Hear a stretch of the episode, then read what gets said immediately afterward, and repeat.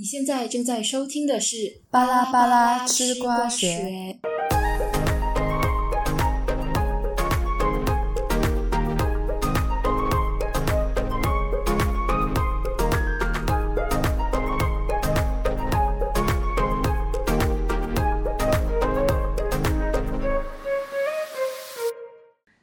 大家好，欢迎回来，我是亮。我是 Elaine，诶，这次其实很难得啊，就我们的标题第一次，这是我们第一次标题在开录之前就已经诞生了。对，可能我们这次的目标比较明确。对，因为因为我们以往其实都是整个节目录完了，然后可能图也做好了，然后可能才来开始想那个标题啦。然后大家看到题目可能会觉得奇怪，嗯，我们这次的标题是“政治归政治，临高归临高”嘛，这样可能大家就想，诶，我们是怎么要转型当政治频道吗？还是美食频道？哦，归临高也是。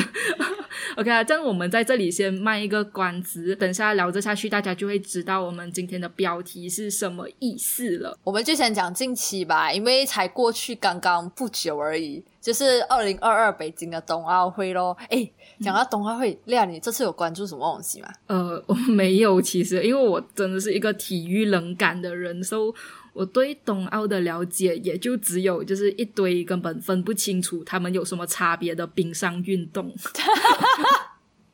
我是有关注，好吧？这次的关注其实也就是跟一直以来我关注的就是节目是特别相关的咯。呃，这次的吉祥物咯，然后还有就是呃，日本花花选手羽生结弦之类等等这些咯。嗯，哦，对，羽生结弦我是知道啊，就因为我个人是他是从以前啊就已经喜欢羽生结弦了，然后冰墩墩我也是有所耳闻，但是呃，讲真，他他真的有这样可爱没？我是没有什么看过他的照片还是他的影片啊。我跟你讲啊，我刚开始本来看他的时候嘞，因为他只是一张图而已嘛，然后过后我就讲也不是很可爱，他就是熊猫做熊猫的一个吉祥物这样，你知道吗？then 过后是可能因为有那个冰墩墩在那边跳动，而且还比较肥一点，那边跳的时候就很可爱。哦，就冰就是冰墩墩是这次的那个吉祥物啦。对，嗯，最近的冬奥会进行到如火如荼啦，就是上上一段时间这样，可是嘞，也就形成了一个火葬场咯。对，呃，应该是说。在那个冬奥会的现场，可能大家都很激烈，都很热情四射的时候呢，网络上也是一片热度很高，大家的那个怒气都很强啊。对哦，会这样讲嘞，是因为最近啊，在 K-pop idol 的圈子里面，就有一些比较跟冬奥会有关的一些闹得比较大的事情。首先就是 Red Monster。他发生了什么事情呢？那就是在二月七号的时候，呃，Red Monster 我们知道他就是 BTS 的队长嘛，他就在自己的 IG Story 上面就上传了一段男子短道速滑选手比赛的画面，然后同时还比还配上那个拍手和比赞的 emoji。在这场比，其实这场比赛本身啊，他就已经有很大的争议了。因为比赛结束过后，原本是冠亚军的两位选手，呃，韩国选手被判犯规，然后最后是由两位中国选手替补上的。然后，呃，可能也是因为这个这个判决结果，然后我我其实我是搞不太清楚啦，因为最后是中国选手替补上嘛，但呃，maybe 他们中间有发生什么事情。总之，最后的结果是，R M post 了这个 story 过后，就有大量的中国网民到他的 I G 还有 B T S 的 I G 账号那里就洗留言，然后去攻击他、羞辱他这样。这个其实我也是有看到，就这则新闻就闹很大。可是讲真的啦，我有一点不能明白，是我不知道为什么中国的网民要去好像去讨伐那个 Red Monster。首先，Red Monster 他本身是韩国人。他拿的是韩国国籍，对，然后他支持他支持韩国选手，并没有错啊！你不可能让他去支持中国选手，是不是？对，而且我觉得更加奇怪的就是哦，明明最后就是最后是两个中国选手变成冠亚军嘛，这样他们到底为什么？呃，还要去骂 Red Monster 我就更加不理解啦。不，可能他们中间有一些什么，呃，有一些情节可能没有追到我，所以还不理解啊，我不懂啊。我自己本身是觉得，可能他们对于中国网民来讲，他们支持 idol 可能就要站在他们这一边。所以他们才会可能去讨伐他。但是对于我们中立，就我们不是那两个国家的人来看，我们觉得 Red Monster 去支持韩国选手是很正常的一件事情。然后我也是很不能明白。然后其实为什么讲就是呃，韩国网民跟中国网民是一个。就在这个这次的冬奥会会特别的，就是可能激战比较激烈，是因为哈短道速滑这项项目，因为短道速滑它虽然进入呃奥运会的历史不长，但是它却帮助了就是中国跟韩国实现了冬奥会零金牌的突破，所以不知道啊，其实讲真的，不只是这两个国家会参加这个节目嘛，那其他像意大利啊、荷兰啊，他们都是会参加这个东西，但是诶，不知道为什么，就是长久以来就中韩这两个。国家会产生某种积怨，所以，所以在这两届的冬奥会，因为上一季二零一八年是在韩国平昌嘛，那这一季的话是在中国北京嘛，所以，所以这韩国跟中国先后作为东道主的话，其实就是场内跟场外都是焦点不断，就是这样哦。嗯，这样除了 Red Monster 啦。就还有另外一位 idol 也是饱受网民抨击啊，但这一次出击的就不是小粉红了。伊莲，你可以跟我们来讲一下什么事情吗？这个嘞，就是呃 s p a 总国籍成员宁宁哈发文祝贺中国。夺首金，然后是遭到韩国的网民炮轰。事情是这样的，在二月五号的时候，中国选手在短道速滑混合团体项目中夺得金牌。那宁宁呢，就在 SM 旗下的这个社交软件，也就是泡泡发文祝贺中国选手夺金，然后却被韩国网民炮轰。然后底下留言是有这样的啊，就是。在韩国赚钱，至少看一下脸色吧，拜托滚回你的国家等等之类的。然后再加上，就是刚才我们有讲到，就是黄大宪跟李俊瑞这两个韩国选手被判失格过后，韩国网民对宁宁的炮轰就再次升级啊。结果嘞，在二月八号的时候，宁宁又再次发言讲，其实他对每一位。呃，运动界的都值得尊重，在观看的时候呢，也觉得所有国家的选手都很厉害，嗯，然后都很辛苦，然后地球上的人都是一家人。但是因为后来呃，有人发现就是相关文章被下架，而且呃，S M 娱乐也在八号的时候进行呃泡泡的系统维护，他们就认为可能 S M 就是为了要禁言旗下艺人为冬奥会发声这样啦。嗯，就感觉宁宁她第二次在讲话的时候，其实。也是为了就是平息大家怒火这样子啦，或者是说就想要端一端那样，就觉得也是很无辜啦。他，唉，我觉得这两件事情其实都很像，因为就是两个都是算是民族主义很比较高涨的国家嘛，就民族主义很强的国家，然后他们两国又对彼此都特别的敏感，这样子。对对对，是真的。其实我刚我又想到一个事情，就是韩国他们每次都会讲。呃，韩国人每次都会笑中国人，就说他们没有自由，他们没有民主。基本上很多人都会这样讲啊。不过我觉得他们更加奇怪的一点哦，是他们就会像现在这样子去限制宁宁的。发言自由，因为宁宁她就是她写的东西其实都很正常，她是这样写的嘛。呃，她第一次发言的时候啦，她就写哇，听说今晚得了首金，开心。然后第二句她写，刚刚班主任告诉我，有两位奥运冠军是师出同门，好荣幸啊。呃，每一位运动健儿都值得尊重。然后过后也有像你讲的，就有写一些就是就写大家所有运动选手都很厉害的一些文字啦。其实他写的东西，我觉得没有什么争议吧。如果单单看他写的东西的话，他就是只是为了自己的国家的选手而发声。然后，可是你知道，他们每次韩国韩国人每次都笑说中国人他们没有自由，没有言论自由这样的东西啊。可是他们真的懂什么是言论自由吗？他因为宁宁他就没有写什么东西，他都可以因为这样子只是支持自己的国家的选手就被炮轰。诶，对对，就是我的想法。重点是。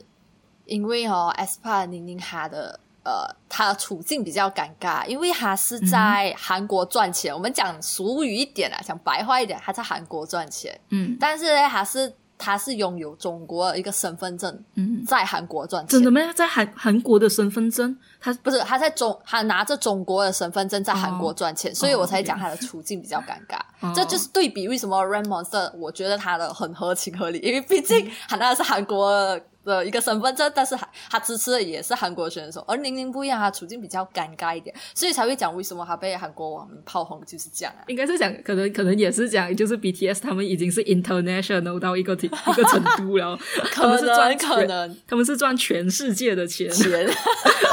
啊，真的真的。这两件事情发生过后呢，就有网民会认为啊，应该应该是讲，其实一直以来都有人会这样讲啊，就讲艺人最好就不要谈敏感话题，尤其是和政治相关的。只是因为这件就是最近又发生这样的事情，然后又会重新有些人就会就又会讲回这个这个论点啊，就这个观念这样啊，就讲艺人啊最好就不要谈呃政治话题，应该是这样说。然后这个就让我想到啦。就是我们刚刚话题开始也是冬奥嘛，也是在讲冬奥嘛，我就想到去年奥运会的时候，有些时候也是会看到有些人就讲，呃，体育你就不要扯到政治。那么我们现在终于要进入到我们的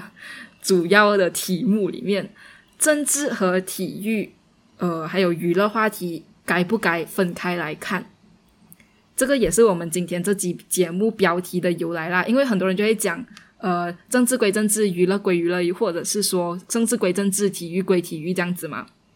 嗯，然后就延伸到会有一些人就会开玩笑说，因为零归零高也是有个鬼字，有些人就会讲啊，零高归零高这样子，就是一个玩笑啦。嗯，对，嗯，然后其实对我来讲，体育和政治本来就有一定程度的关联，又或者是说。政治本来就很包罗万象，它跟我们的生活是息息相关的。然后，对，呃，我讲它的，它跟体育的关联，呃，政治跟体育的关联在哪里呢？是因为现在哦，世界上呃，基本上是没有什么战争啦，就应该是讲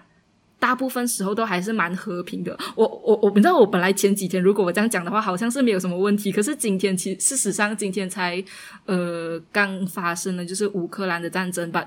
呃，OK，我们撇开这点来讲，我们应该是讲大部分在大部分世界上都是还蛮和平的。对，然后体育赛事就代替了战争，就成为每一个国家另一种呃，他们展现国力啊，或者是在国际舞台上耀武扬威的机会啊。对，可是其实讲着，我们以大局观来看的话。在更高一个阶层来看，一个体育到底有没有跟呃政治是否要分开这一个话题，我是觉得哈，我觉得因为奥林匹克嘛，我们讲到体育，我们会想到奥林奥林匹克。那奥林匹克的现场其实有明确提出，体育运动是一项人权。若将奥运会政治化的话，不仅是对运动员人权的一种破坏，更是对奥林匹克精神的一种亵。然后有违团结与合作的时代潮流。对我来讲啊，我是觉得。体育还可以凝结的是人，嗯哼，你把政治带进来的话，我觉得就是呃，你要讲它完全分开，当然我也知道这是不可能的了，因为首先运动员他代表就是他自己的国家，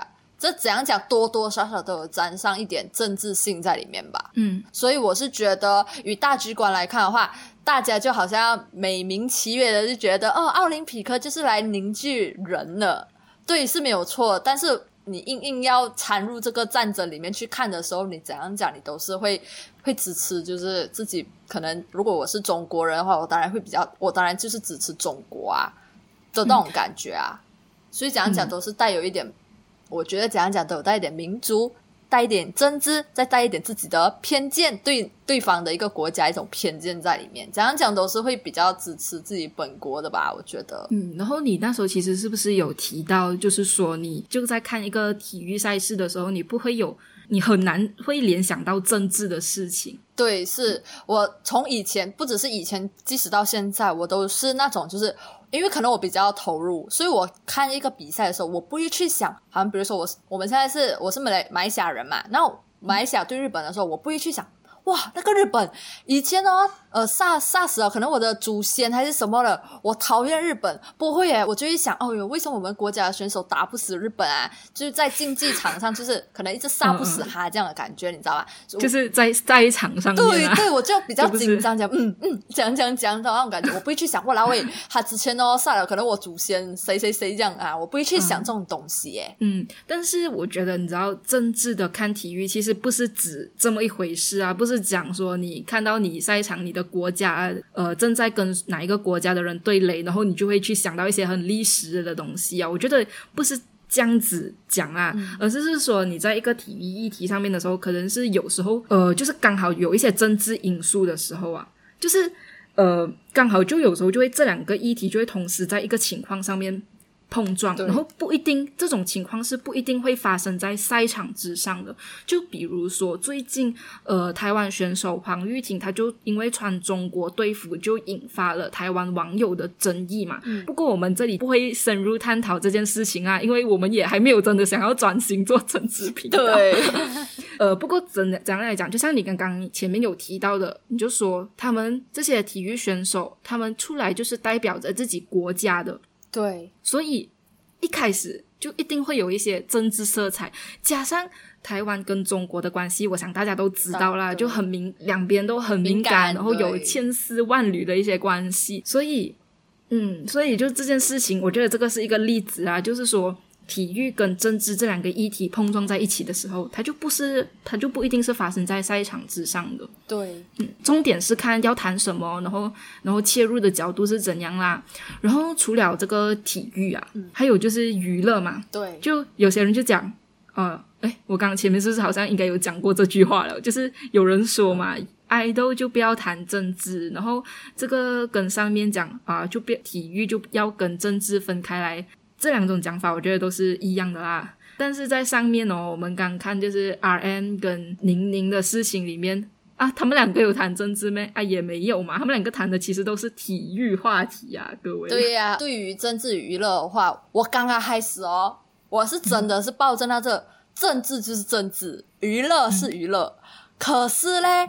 因为。呃，去年开始就是中国不是有关于进一步加强饭圈乱象治理的通知嘛？我刚一开始哦，他发这个的时候，我真的这么那么单纯的以为他只是呃，可能就是对娱乐圈进行整顿，就是对中国娱乐圈进行整顿。可是呢，我看了一些，因为为了这个话题，为了这个我们要讲这个主题，我去找了一些资料，我才发现原来背后还是有政治色彩在里面的诶应该是说，它本来就是一个政策嘛，所以政策本来就是政治政治的东西，只是说可能当时呃，你的，我想你的意思应该是讲，因为因为怎样讲的话，可能一开始是以迷妹的身份来看这个话题，所以就没有想到那么远。可是可能看多了一些一些文章过后，就会发现事情好像没有那么简单这样子啊。对，因为他这里就有写到，有一个地方电视台的制作人，就陈先生，他他就讲，呃，因为中国就是命令地方电视台不能过多渲染流量明星，然后嘞，嗯，加上另一方面，就是中国金融学者有人就表示，当呃中国将娱乐圈的自由空间打压至低谷，尤其是对网络平台的打击更是不可小觑，因为再加上呃有大批的粉丝令。中国就可能 U 型明星所带来的那个庞大饭圈的号召力，所以使到中国娱乐圈的自由化思潮冒起，而且可能不受当局的那个控制。这样，所以我还觉得可能就是因为这样的一个原因，他们才要去对嗯中国一个饭圈进行一个治理。这样啊，嗯，这个话题其实也有很多东西可以聊，就但是我们可能以后可以考虑再做一集来讲这个咯。可以，可以。再讲回这个，就是体 OK 政治，然后跟娱乐话题到底呃是不是要分开，还是其实一起讲都可以？就我想我们的立场已经都蛮明显的了啦，就是我们刚刚前面都讲了嘛，政治本来就是存在于生活之中的，对。可以，其实从公关角度来讲啊，爱豆他们呢不能轻易的去触碰这种敏感话题是可以理解的。从公关角度来讲的话，但是从个体的权利来看，其实每个人都有言论自由的权利啊。这个东西，我想我们全部人都知道啦。就他们都可以为自己想支持的事物发声啊。而且，更何况 R M 跟宁宁他们其实在过程中都根本没有讲了什么会撕裂或者是什么撕裂社会，还是造成哪一方呃怎样？OK，玻，除非真的是很玻璃心，玻璃心的人就会伤害到了吧？真的，他们 就是你好好的去看他们写的东西，根本没有什么会伤害到人的一个一个 一个地方啊。OK，然后然后我我很不爽的一点啊，其实是哦，关于敏感话题这个东西，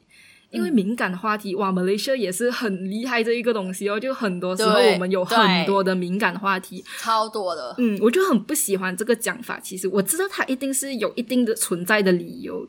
可是，我觉得很多时候哦，我们对敏感话题是规避到一个根本不去思考的程度。因为我们在中学的时候，呃，从小学啊到中学的时候，都是什么演讲比赛还是什么创作那种比赛的时候，都会讲不可以触碰什么宗教、种族这些话题。然后，这个东西哦，我觉得有一个很有一个坏处啦，就是呃，因为我们从小到大，我们都呃在学校这种教育的场合里面，我们都已经避开这些话题了。然后等到我们可能出了社会，我们开始接触到这些话题的时候，因为没有比较，没有比较客观的去接受过一些这方面的知识，我们一碰到这种议题的时候，就很容易会被情绪或者是舆论牵着走。我觉得是这样啊。